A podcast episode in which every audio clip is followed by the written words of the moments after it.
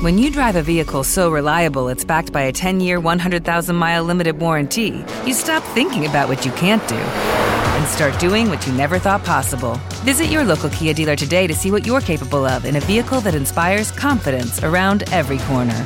Kia, movement that inspires. Call 800 333 4KIA for details. Always drive safely. Limited inventory available. Warranties include 10 year 100,000 mile powertrain and 5 year 60,000 mile basic. Warranties are limited. See retailer for details. ¿No te encantaría tener 100 dólares extra en tu bolsillo? Haz que un experto bilingüe de TurboTax declare tus impuestos para el 31 de marzo y obtén 100 dólares de vuelta al instante.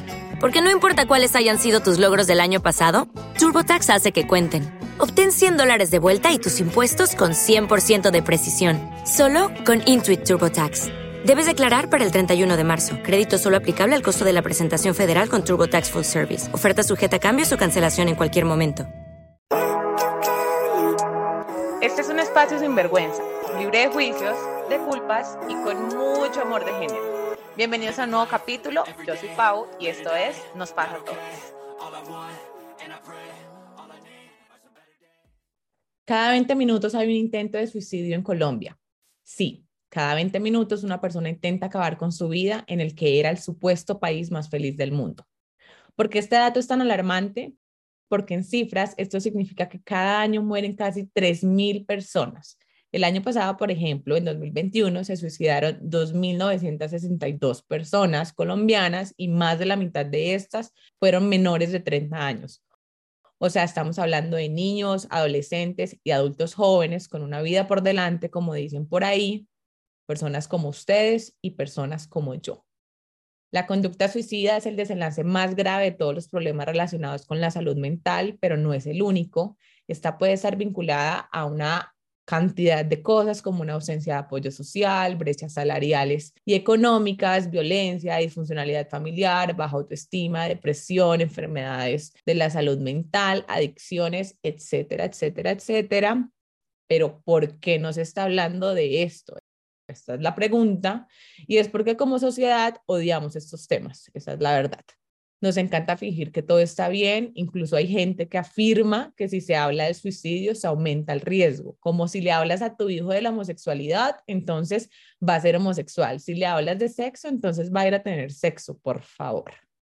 En este podcast no nos creemos estos cuentos y por eso hoy hablaremos de esto, del suicidio, pero como yo no tengo ni expertise en el tema ni experiencias con situaciones similares, decidí hablarlo con una persona que sí el invitado de hoy me escribió por correo, al correo de Nos pasa a todas, y me expresó su interés por este tema. Él es José Ignacio, es psicólogo, es mexicano y tiene 23 años.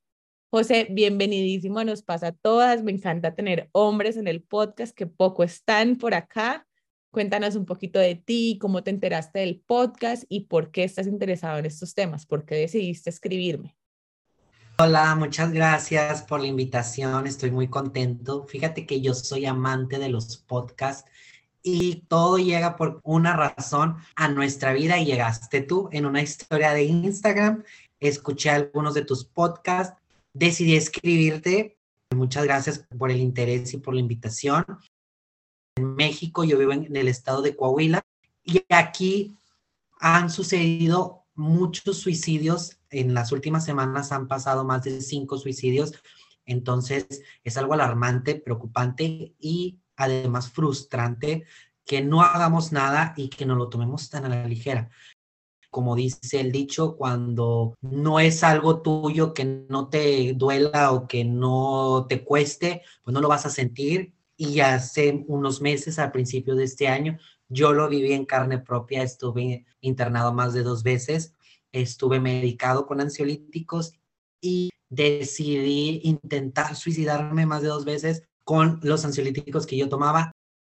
Creo que hablamos del suicidio, pero no hablamos sobre los sobrevivientes que son del suicidio y cómo es recuperar tu vida después de eso. Entonces, espero que mi historia les sirva a tu comunidad y que podamos abrir más mesas de diálogo para esto y darle etiqueta a esto y que es una situación que pasa y que la ansiedad, la depresión y las ideas suicidas son el pan de cada día, entonces pues hay que darle un seguimiento a esto. Entonces, muchísimas gracias.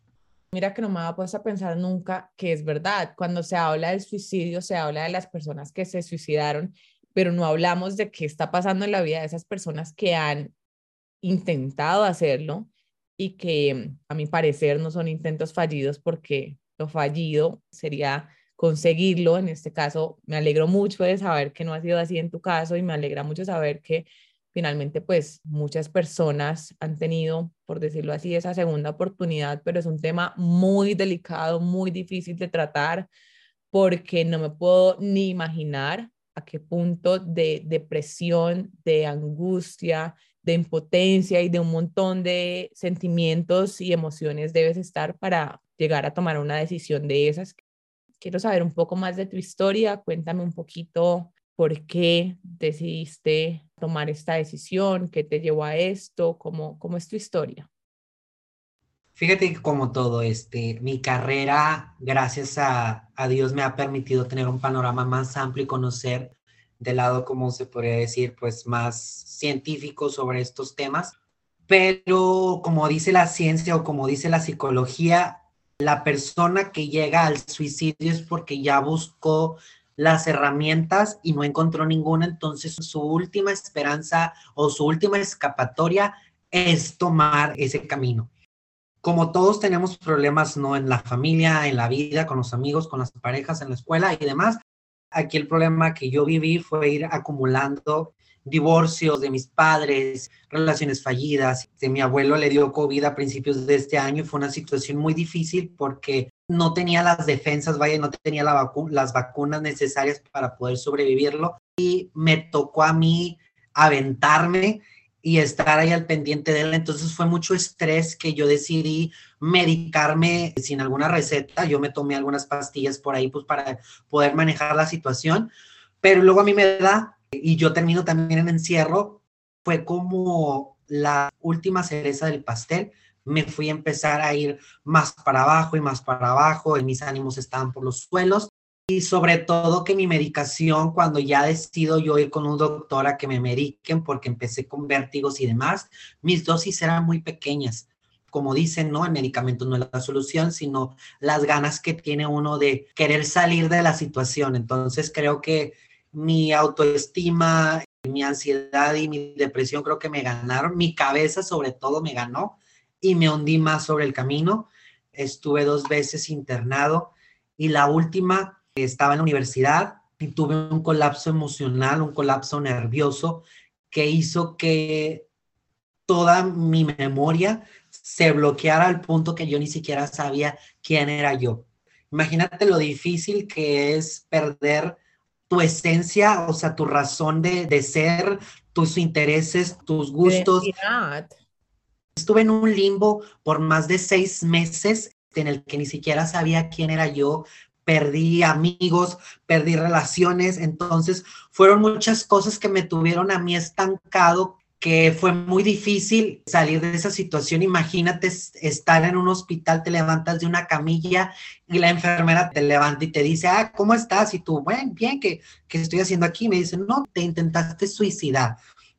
Son cosas que intentaba yo procesar, ver, ver a tus papás todos preocupados, a tu hermana, a tus abuelos, verte ahí en cama, desvanecido y no recordarlos, o sea, son cosas muy difíciles y ir con la psiquiatra y que la psiquiatra te recuerde nuevamente que te intentaste suicidar, entonces el camino de volverte a recuperar, eh, porque la gente sigue y yo me quedé estancado ahí por algunos meses. Gracias a Dios, en julio mi memoria fue ahí recuperándose con recuerdos, el apoyo de mi familia, de mis amigos, de mi hermana, de mis abuelos, y ahí sí seguí echándole muchas ganas. Entonces, ya es cuando caigo con conciencia que esto de lo del suicidio es algo que realmente se tiene que tomar cartas en el asunto porque, por ejemplo, te voy a platicar un ejemplo. Mi papá nunca estuvo presente en el proceso que yo viví, nunca le dio el nombre, entonces nunca decía mi hijo está en depresión, está en ansiedad, sino decía, mi hijo tiene problemas. Entonces, muchas veces los papás le dan unas etiquetas que no son las necesarias, que a sus hijos los dejan más en el limbo y no reciben el apoyo y no reciben la atención psicológica ni la psiquiátrica. Entonces, es toda una estructura que necesitamos volverlo a hacer, volverle a dar un concepto, volverle a dar un significado para que nuestros hijos, las nuevas generaciones, nuestros papás, nuestros abuelos puedan entender eso y puedan decir que la ansiedad te puede llevar a, tomar estas ideas, la, la depresión también, que el estar en cama tiene una razón y tiene un significado y que no es por flojera, entonces es todo un camino que tenemos que hacer, entonces me da mucho gusto que tu plataforma, tu comunidad esté dando esos pequeños pasos para poder, decir que el día de mañana tu podcast está cambiando el mundo. Ay, me encanta, me encanta eso que dices. Y sí, ponerle nombre a las cosas, porque creo que los papás y la gente que nos quiere muchas veces comete ese error y es que les da miedo ponerle nombre a las cosas. Si hay que hablar de la muerte, hay que hablar de la muerte, si hay que hablar del suicidio, hay que hablar del suicidio, del sexo, del VIH, porque es que hay que ponerle nombre a las cosas, porque justamente por eso es que se van desapareciendo, se van borrando del panorama y no se pueden borrar del panorama porque nos están afectando día a día y si no soy yo, es una persona que conozco, es una persona que quiero, es uno de mis familiares, de mis amigos, yo estuve leyendo un poco de este tema porque la verdad es que poco lo he tratado, o sea, yo hago parte de esas personas de las que poco hablan del tema porque pues es difícil abordarlo igual. Dentro de las cosas que leí decía que hay como tres pasitos por los cuales las personas transitan cuando están en este proceso. Tener pensamientos suicidas es como esa primera alertica que se tiene. La segunda ya es cuando se tiene una comunicación suicida, entonces cuando ya empiezas a decir cosas como de qué sirve vivir, yo me quiero morir, no quiero estar vivo, si por mí fuera me mato mañana, todas esas cosas son como ya pasar de los pensamientos a la palabra. Y lo tercero es la conducta suicida, que ya estamos hablando de la autolesión, el intento del suicidio y pues quienes consiguen la muerte, el suicidio como tal. Pero yo sí creo que cuando una persona opta por el suicidio, realmente no está buscando la muerte en sí misma, sino está persiguiendo ese deseo de dejar de sufrir. No sé si me equivoco, no sé si fue ese tu caso o si tú realmente firmemente crees que lo que querías era morir, acabar con tu vida o acabar con eso que estabas sintiendo en el momento. Creo que todos tenemos una voz interna. Esa voz interna tanto te puede impulsar como te puede estancar. En mi caso puedo hablar que era un dolor que mi cuerpo necesitaba silenciar, aunque sea por dos minutos. Gracias a Dios que tomaba yo el clonazepam en ese entonces, que me hacía dormir y dormía perfecto porque mi, mi cuerpo se relajaba tanto que me levantaba y no había ni el más mínimo signo de querer intentarlo, porque ya había algo que me había pausado eso. Entonces creo que las personas que buscan ese camino o, e, o tienen esa idea es porque tienen un dolor que quieren silenciar, un pensamiento que quieren callar. Todos tenemos una voz interna. La voz interna muchas veces es dolorosa, la hemos alimentado con pensamientos, pueden ser positivos o negativos. En el caso de las personas que tienen estas ideas, son ideas que van alimentando negativamente, ¿no? Como el no sirves, no te salen bien las cosas, no eres necesario para ciertas personas, no puedes lograr esto, no puedes lograr el otro. Entonces creo que llega un momento en que tu cabeza está tan saturada con estos pensamientos que lo que quieres es silenciar. Es un dolor en el alma que no tiene palabra. Entonces muchas veces vamos con el doctor y el doctor nos dice que estamos bien, pero hay algo en ti que te duele y que muchas veces decimos que está aquí en el pecho o está en el corazón, porque es un vacío ahí que necesitamos nosotros llenar, pero cuando buscas cómo llenarlo y no lo encuentras, es cuando vienen estas ideas y vienen estas conductas que te hacen guiar a eso. Yo siento que cuando te duele el alma, te duele el corazón físicamente, te duele el pecho, te duele el cuerpo porque pesa todo. Me parece que el dolor emocional al final sí termina siendo físico porque tú sientes que el cuerpo ni te da para pararte, ni te da para comer. También estuve leyendo que hay ciertos síntomas que van advirtiendo que cierta persona o, o bueno, que uno está teniendo como esas alerticas o esas cosas que lo están llevando a el suicidio en este caso o a los pensamientos suicidas. Dentro de esos síntomas yo encontré hacer comentarios acerca, acerca de la muerte, me voy a suicidar, ojalá estuviera muerto, la vida no tiene sentido, todos estos. Otro era esas personas que ya están buscando las herramientas para hacerlo. Entonces, si tú ves que tu amigo, tu familiar tiene en la casa un arma o tiene un cuchillo debajo de la cama o tiene, mm, no sé, pastillas guardadas, lo que sea, creo que estos son síntomas y signos de alerta. Está también como el sentirse atrapado, sin esperanzas o ya con ese pensamiento de desolación completamente pesimista. Otro de estos es si la persona aumenta su consumo de drogas, de alcohol, si está en situaciones demasiado arriesgadas, autodestructivas, tipo que, no sé, maneja como loco, que no se está cuidando y que se le nota que no se está cuidando y que no está teniendo valor por su vida. Otro de estos síntomas es que la persona empieza también como a regalar sus pertenencias o a dejar como ciertas cosas listas antes de irse, por decirlo así, pues es porque esta persona está pensando hacerlo. Y otras de estas encontré cuando empiezan a despedirse de las personas como si ya no las fueran a ver de nuevo. ¿Qué otros síntomas por ahí podrías agregar según tu experiencia? Relacionándolo con mi experiencia personal, el silencio. Y es algo que está pasando actualmente, que eh, la persona suicida o la persona con las ideas o con la conducta no presenta ni manifiesta el más mínimo de los síntomas que tú acabas de mencionar. Lo podemos como categorizar como una persona normal, que hace sus actividades normales y no presenta ni felicidad ni tristeza. Simplemente vive su día. Esas personas también son personas alerta porque de una u otra manera podemos nosotros en el lado de la psicología observar ciertas conductas o algunas pautas que te indiquen que la persona ya está cansada del estilo de vida que está viviendo. Esas son las personas son las que nosotros tenemos que tener como más precaución o tener el ojo clínico para poder observar. En mi experiencia, llegó un punto con lo que yo platicaba con mis amigos, ¿verdad? Porque ellos me estuvieron como orientando en, mis recuerdos y demás, que antes de, de empastillarme y llegar al hospital y demás, fui una persona muy pasiva, muy tranquila, en modo zen, porque soy una persona muy de gritar, de reír, de, de hablar, de, de, abrazar. Entonces, en esos momentos estaba como yo en un limbo de tranquilidad.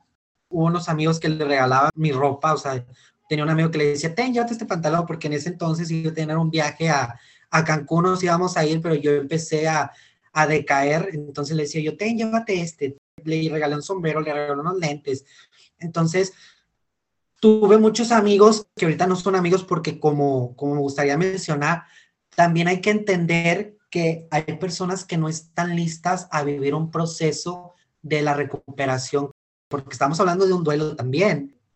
No están listas de vivir el proceso contigo y no tiene nada de malo que tu mejor amiga, tu hermana, tu novio, tu prima, la persona que, que, sea más cercana a ti, si no está lista de vivir ese proceso contigo, no la puedes señalar, no la puedes culpar, porque ellos también están viviendo un proceso. Son muchas cosas que en ese momento no se pueden conectar y que son cabezas muy diferentes que cada quien asimila y vive el proceso de recuperación muy diferente. Retomando el tema que dices tú de la, de la sintomatología, este, de la conducta, creo que ahorita estamos viviendo en, en un mundo en el que las personas no lo manifiestan.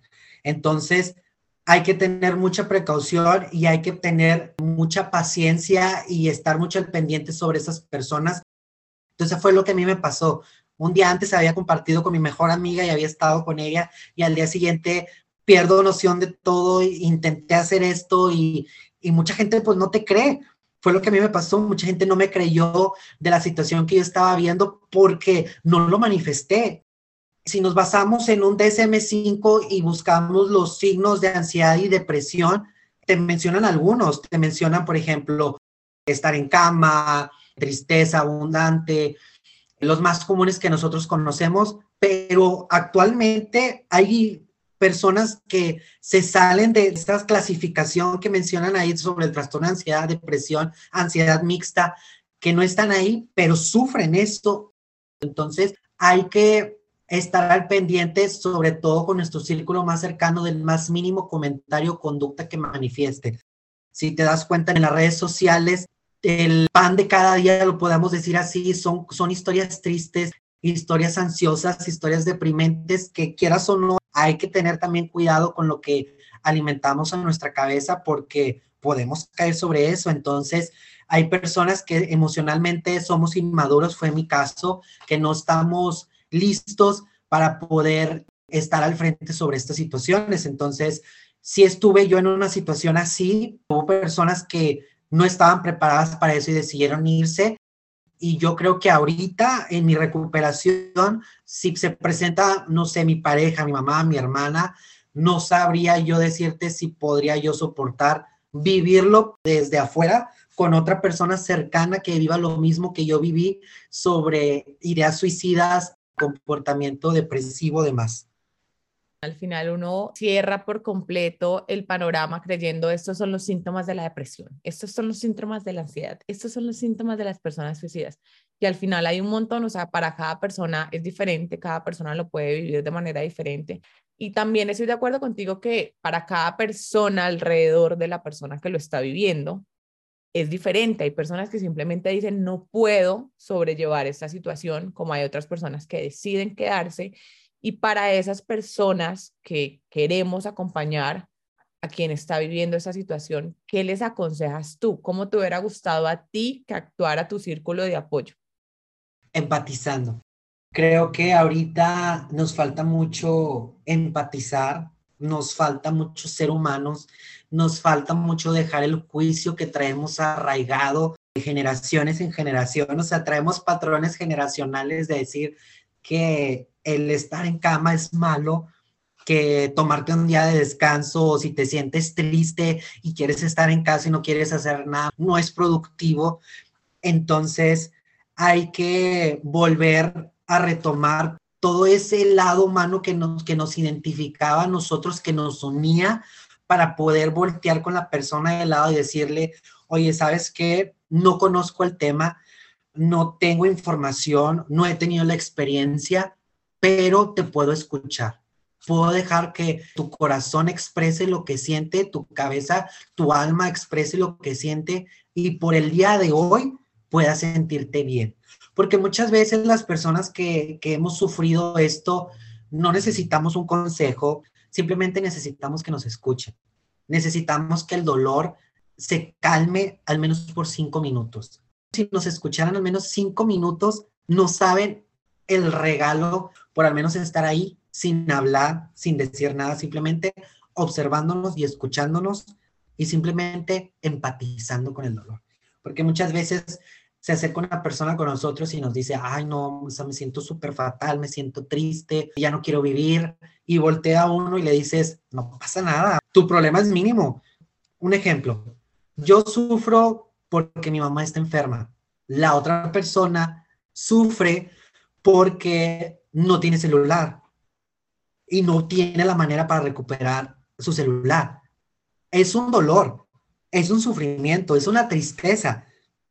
Pero como tenemos un juicio, siempre minimizamos las cosas. Sí, la, o sea, sí, tengo a mi mamá enferma y me duele, pero a la persona también le duele que no tenga el teléfono, que suene algo absurdo, es un dolor.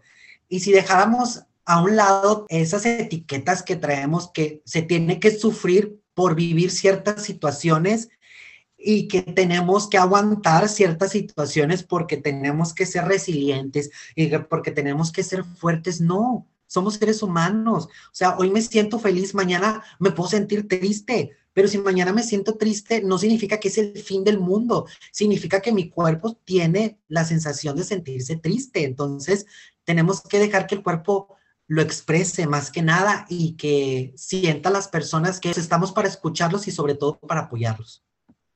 A veces uno cree que lo que tiene que hacer en todas las situaciones, es algo súper grande, con un gran esfuerzo que, mejor dicho, le va a costar muchísimo y a veces, lo que tú dices, a veces hay gente que lo único que necesita es siéntate al lado, escúchame llorar tres horas o escúchame contarte esta historia por 50 veces y ya. Y aparte de eso, minimizar los problemas de los otros y decir, ay, hay gente en África que se está muriendo, hay niños que se están muriendo de hambre. Pues sí, pero yo estoy sintiendo esto. Mira, hay una frase que a mí me encanta de una canción que me fascina, que dice, cada uno en su universo siente su dolor como algo inmenso. Y así es. El dolor de un niño es que le quiten el dulce y lo siente como si le estuvieran quitando a su madre. El dolor tuyo puede ser terminar con tu novio aunque hayan durado un mes y el dolor de otro puede ser que se le murió la mamá, que tuvo un aborto, que se le murió su hijo y ningún dolor es más grande que otro, son dolores y nos duelen y somos humanos y ya, o sea, y así es y al final hay que sentirlo porque es que si no lo sentimos, pues peor, vamos a explotar y ahí que nos vamos a morir, a enfermar, a de todo. Entonces, bueno, quería también decirte Mira que una de las cifras que estuve leyendo que me impresionó mucho y es que los suicidios consumados, o sea, los suicidios que terminan en muerte, son hasta cuatro veces más frecuentes en los hombres que en las mujeres. Pero los intentos de suicidio o la idea suicida son tres veces mayor en las mujeres que en los hombres. Tú como hombre, ¿por qué crees que pasa esto? ¿Por qué crees que al final son los hombres quienes más se suicidan, pero las mujeres quienes más piensan en el suicidio. Bueno, creo que si lo hablo a nivel cultura, estamos nosotros acostumbrados a ser proveedor de la familia, el hombre, el macho, el no poder expresar emociones porque los hombres no expresan emociones, los hombres no lloran, los hombres no pueden hacer muchas cosas porque eso corresponde a características femeninas. Eso es algo que traemos nosotros desde generaciones. Entonces, creo que somos la generación de cristal, como lo menciona mucha gente, pero somos la generación que le estamos dando una etiqueta. Somos la generación que nos estamos dejando sentir las emociones, nos estamos dejando sentir todo lo que el mundo está viviendo ahorita, que no nos dejamos limitar por nada a los hombres que nos están escuchando, los invito que se tomen, aunque sean cinco minutos, y analicen lo que su cuerpo está sintiendo, porque los hombres nos catalogan como primitivos, como impulsivos, como temperamentales, cuando simplemente son puras emociones frustradas. Entonces, si nos tomáramos al menos cinco minutos para analizar lo que nuestro cuerpo siente, creo que hay mucha ansiedad, hay mucha tristeza, hay mucha frustración, hay mucho enojo ahí que necesitamos canalizarlo para poder evitar todas estas tasas de indicios que cada vez crecen más y más en hombres. Y en el lado femenino, pues creo que se ha prevenido más porque pues la mujer es como más emocional, piensa más las cosas y nosotros somos más impulsivos. Por eso sucede más en los hombres, porque los hombres no encontramos la solución y ya sabemos que llegar a eso, a eso pues simplemente se pausa todo. Y las mujeres no, son más reflexivas, son multi todo. las mujeres pueden hacer todo y nosotros pues solamente nos podemos enfocar en una sola cosa el hecho de que nosotras como mujeres nos expresemos con mucha mayor facilidad pues si yo estoy teniendo estos pensamientos, pero los comunico a mis amigas, a mi psicólogo, a mi círculo familiar y demás, pues es mucho más probable que yo pueda llegar a cambiar de opinión y pueda ver otra alternativa a mis problemas y a mis sentimientos, a mis emociones. Pero lo que tú dices es cierto, como el hombre ha estado tan bloqueado, ha tenido tan bloqueada esa vulnerabilidad y ese mostrar sus sentimientos, pues al final la única alternativa que ve, o sea, salta de un lado al otro sin tener este intermedio que es salvador de vidas, que al final es la conversación, la terapia, la ayuda, el apoyo. Entonces, total y completamente de acuerdo contigo. Creo que esta cifra es una muestra y una consecuencia del sistema machista y patriarcal que nos sigue demostrando que está fallando y que como sociedad estamos fallando.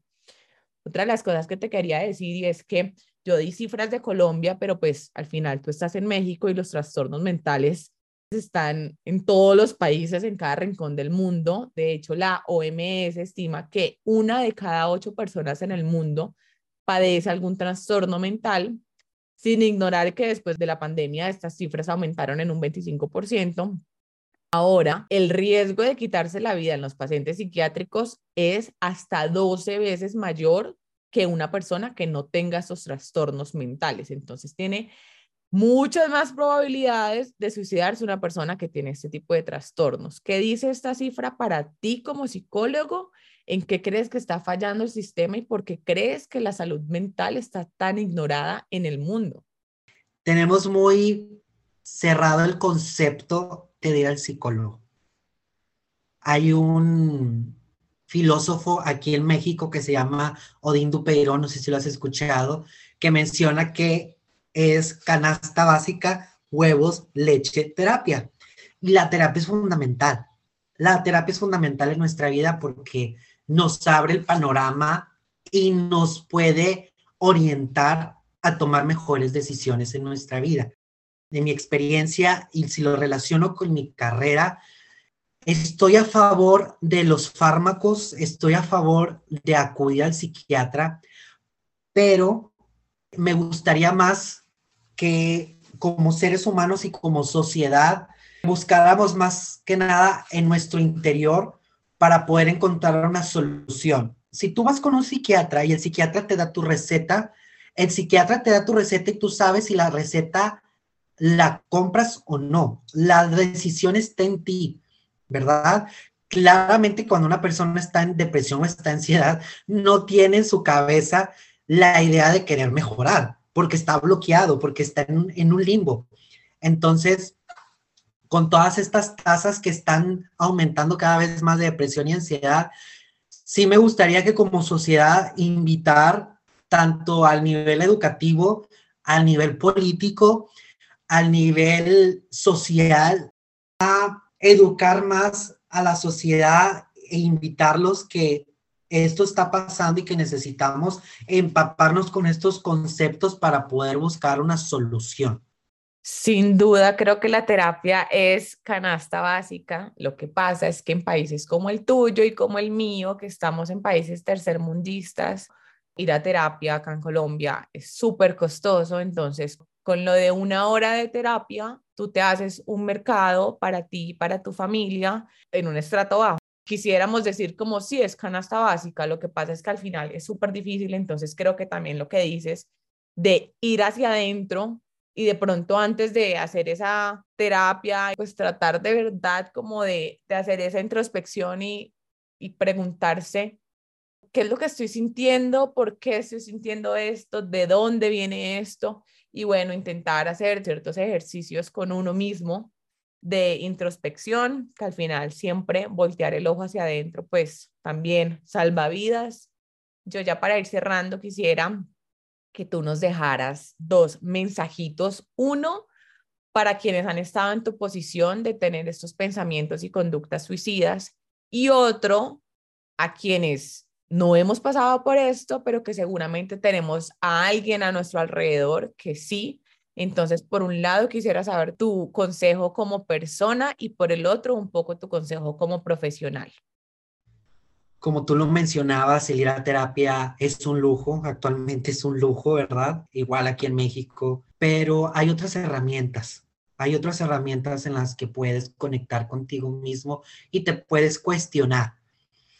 Están los podcasts, están los libros, muchos libros los puedes encontrar en internet gratuitamente, están los programas en Internet, están programas en YouTube. Entonces, hay muchas herramientas que te pueden ayudar a buscar, encontrarte contigo mismo, porque muchas veces cuando uno sufre estas cosas es porque ha perdido esa conexión que tenemos con nosotros y dejamos que nuestra cabeza o nuestra voz interna nos guíe por caminos desconocidos que no nos llevan a ningún bien entonces, hay que alimentar nuestra voz interna con cosas que nos nutran, con cosas que nos motiven. Este, muchas veces utilizamos las redes sociales para saber cómo está cierto famoso, si, si ya se divorció, si ya consiguió pareja y nos enfocamos cada vez más y más y más afuera y queremos más y más y más lo que las demás personas tienen esto de los influencers y de los bloggers, que muchas veces nos frustran mucho porque no podemos llegar a lo que ellos han alcanzado. Entonces, hay que buscar y conocer qué es lo que sí nos ayuda y qué es lo que no podemos nosotros tener en nuestra mano. Entonces, del lado psicológico es lo que yo, los puedo invitar a que seamos conscientes de qué es lo que estamos alimentando nuestro alma, nuestro ser, a nuestro cuerpo, nuestra mente, para el día de mañana nos beneficie. Entonces, estamos en un mundo en el que las redes sociales nos están consumiendo cada día más, que cada persona se hace famosa muy rápido, hacen famosos con bailes y se hacen famosos con demás, que creo que la fama es lo que muchos queremos alcanzar. Ahorita mismo queremos alcanzar el reconocimiento, la validez y demás, que muchas veces son cosas y cualidades que nos faltan a nosotros, entonces es buscar dentro de nosotros y hacer una lista de decir qué es lo que realmente nuestro cuerpo necesita para poder ser feliz. Entonces muchas veces es un abrazo, es una charla, es un café. Y son cosas tan sencillas que tú las puedes decir, ay, no manches, o sea, ¿cómo platicar con mi mamá me va a hacer feliz? Digo, si a mi mamá la veo todos los días. Pero sí, o sea, es algo que tu cuerpo necesita, algo que tu alma necesita poder conectar con, con esas pequeñas maravillas del mundo. Entonces, creo que la respuesta siempre está, y lo puedo comprobar, que la respuesta siempre está dentro de nosotros, simplemente es conectar contigo mismo y sobre todo que los invito a reinventarte. Reinvéntate. Si quieres emprender algo, empréndelo. Si quieres leer algo, léelo, búscalo. Si quieres emprender un podcast, hazlo. Todo tenemos a la mano y más con el teléfono y con el internet todo está en nuestras manos, así que si algo quieres hacer, reinvéntate, busca tu mejor versión, porque lo que siempre soy son los frutos que vas a cosechar mañana. Estoy súper de acuerdo contigo en que hay herramientas que uno cree que no y que uno dice, sí, no, no son como el psicólogo. Sí, seguramente no son como el psicólogo, pero a mí, por ejemplo, la pandemia me la salvaron los podcasts y a mí la vida muchas veces me la salva la lectura y de hecho ahorita estoy leyendo un libro que se llama El Poder de la Hora y voy a leer una frasecita que me encantó y que creo que va mucho con lo que estamos hablando. Dice, la incomodidad, la ansiedad, el estrés, la preocupación, todas las formas del miedo son causadas por exceso de futuro y demasiada poca presencia. La culpa, las lamentaciones, el resentimiento, las quejas, la tristeza, la amargura y todas las formas de falta de perdón son causadas por exceso de pasado y falta de presencia.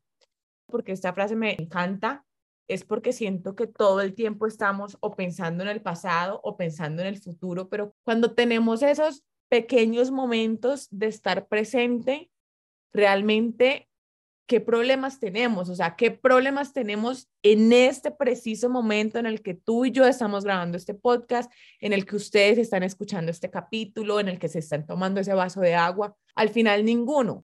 Sí tenemos problemas, un montón de problemas, pero los tenemos o para mañana o para dentro de cinco minutos o, ya pasaron y estamos arrastrándolos y arrastrándolos. Pero al final creo que si viviéramos un poquito más presentes y disfrutáramos el agua caliente del baño de las mañanas y disfrutáramos un poquito más las sábanas calientes o las sábanas frías cuando dormimos, el abrazo de la mamá del que hablaste, ese helado que nos comemos el domingo, o sea, como que todas esas cositas creo que se nos olvidan, las damos por hecho, las damos por sentado y a veces la felicidad está en esas pequeñas cosas, por muy cursi y muy cheesy que parezca, así es, creo que también es importante enfatizar que tener estos pensamientos, sentimientos suicidas, querer quitarse la vida no es un defecto del carácter, no significa que la persona esté loca o que sea débil, como mucha gente lo cree. Solo significa que hay personas que sienten un dolor más fuerte del que pueden soportar en cierto momento. Para ellos es fundamental el apoyo adecuado a un profesional de la salud mental, que en este caso nadie lo va a negar. Una persona suicida sí necesita de un apoyo de un profesional y de un círculo social muy fuerte que también está ahí apoyándolo. creo también que es súper importante cultivar relaciones más auténticas para que tanto mujeres como hombres, que al final los dos géneros estamos pasando por cosas muy diferentes, pero al final son las mismas, nos sentimos solos, no nos sentimos apoyados, sentimos que cada vez la vida se nos pone más difícil, sentimos que el mundo es un lugar que nos da miedo muchas veces, que las personas pueden ser crueles, tantas cosas, y es como que estamos juntos en esto, de verdad. Esto no, nos, no solo nos pasa a todas, nos pasa a todos. Entonces, si, si estuviéramos en un mundo en el que se nos permitiera mostrarnos más vulnerables y más empáticos, como tú dices, pues creo que seguramente estas cifras con las que empecé este capítulo disminuirían. Quiero creer que es así, quiero creer que el amor sí nos salva la vida Muchas veces estamos en el limbo. Esto me pasó en julio. Yo estaba en el limbo en, mi casa. De hecho, había pensado y me había pasado por la cabeza decir, ¿sabes qué? Ya me fallaron dos veces, como dicen, la tercera la vencida. Mi cabeza me ganó. Ya tenía la idea de cómo iba a pasar todo, pero dije, no, me salió un, un TikTok de esas raras veces que sirven un TikTok que decía que muchas veces necesitamos nosotros renacer entre las cenizas y buscar un nuevo camino.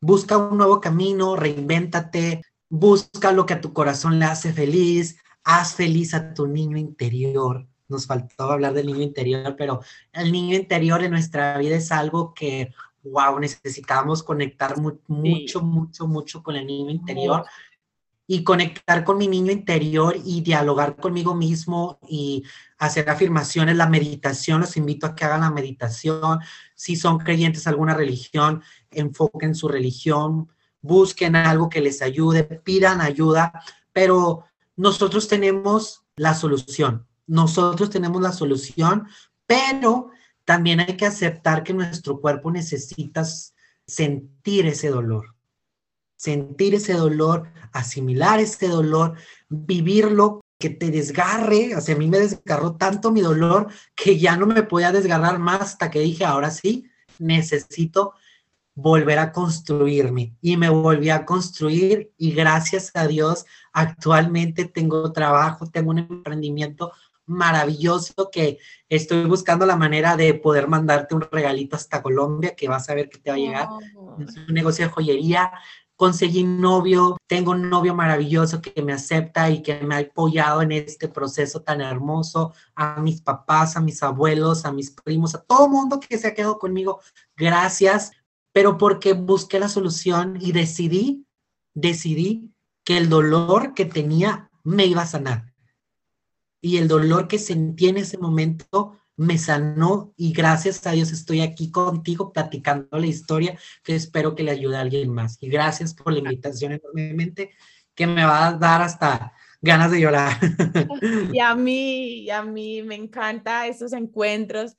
Me encanta saber que la vida nos puso acá y que te diste cuenta de lo hermosa que es la vida y que al final a todos nos va a sonreír en algún momento. Nunca es más oscuro que cuando va a amanecer, así que sí hay que a veces esperar tantito a que el universo conspira a nuestro favor y obviamente también poner nuestro granito de arena para que eso suceda. Muchas gracias a todos ustedes por escucharnos, muchas gracias a ti, José Ignacio, me encantó conocerte, te mando un abrazo gigante de aquí a México, amo a los mexicanos, mi mejor amigo es mexicano, así que bueno, nada, te mando un abrazo gigante, gracias a ustedes por escucharnos, nos escuchamos en otro capítulo. Chao.